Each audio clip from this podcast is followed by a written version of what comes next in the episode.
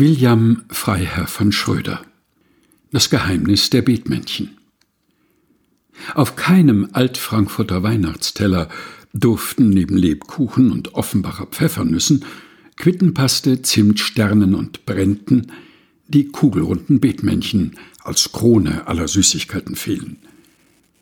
Als jüngere Geschwister der Brenten, die ebenfalls aus Marzipanmasse bestehen, übertrafen sie deren Beliebtheit noch.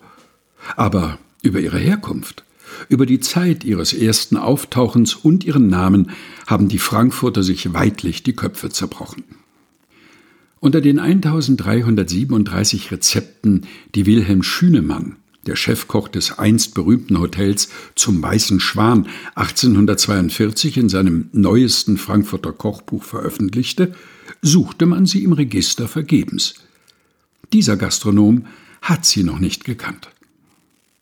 Da man bei allem besonders Guten geneigt war, dem Ausland die Erfinderehre zuzuerkennen, behaupteten einige Bürger, dass ein Betmann das Rezept aus Frankreich mitgebracht habe oder dass ein in seinem Dienst stehender Pariser Koch der Erfinder gewesen sei.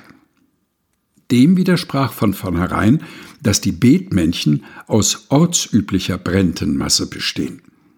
Andere wollten sogar wissen, dass der Name überhaupt nicht von der Familie Bethmann herrühre, weil die an den Kugeln haftenden halbierten Mandeln als betende Hände zu deuten seien und es sich demnach um Betmänner handle.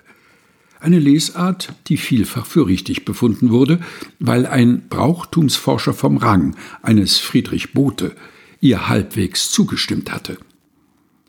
Erst ein genauer Kenner der Bethmannschen Familienüberlieferung hat das erste Auftauchen der Bethmännchen um das Jahr 1840 angesetzt. Zwei Jahre bevor der älteste Sohn Moritz des 1826 verstorbenen Staatsrats Simon Moritz von Bethmann nach einer Heirat mit Maria Anna Wilhelmine von Bose einen eigenen Hausstand begründete. Hier sind die Betmännchen nachweislich beim Nachmittagstee und zum Nachtisch aufgetaucht und hatten begeisterten Zuspruch.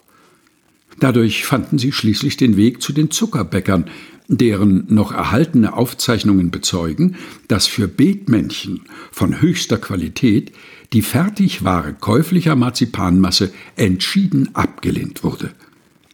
Die Mischung aus Eiern, Mandeln, Zucker und Rosenwasser mit einem möglichst geringen Zusatz von bestem Mehl wurde von den Konditoreien eigenhändig hergestellt. Nur feinster Brententeig kam in Frage.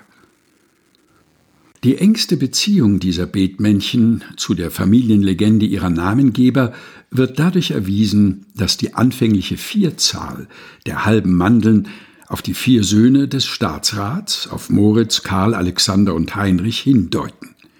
Als Heinrich 1845 mit 24 Jahren in Koblenz gestorben war, wurde von den vier halben Mandeln eine fortgelassen. Bis zum heutigen Tag findet man an jedem Betmännchen immer nur ihrer drei. William Freiherr von Schröder Das Geheimnis der Betmännchen Gelesen von Helga Heinold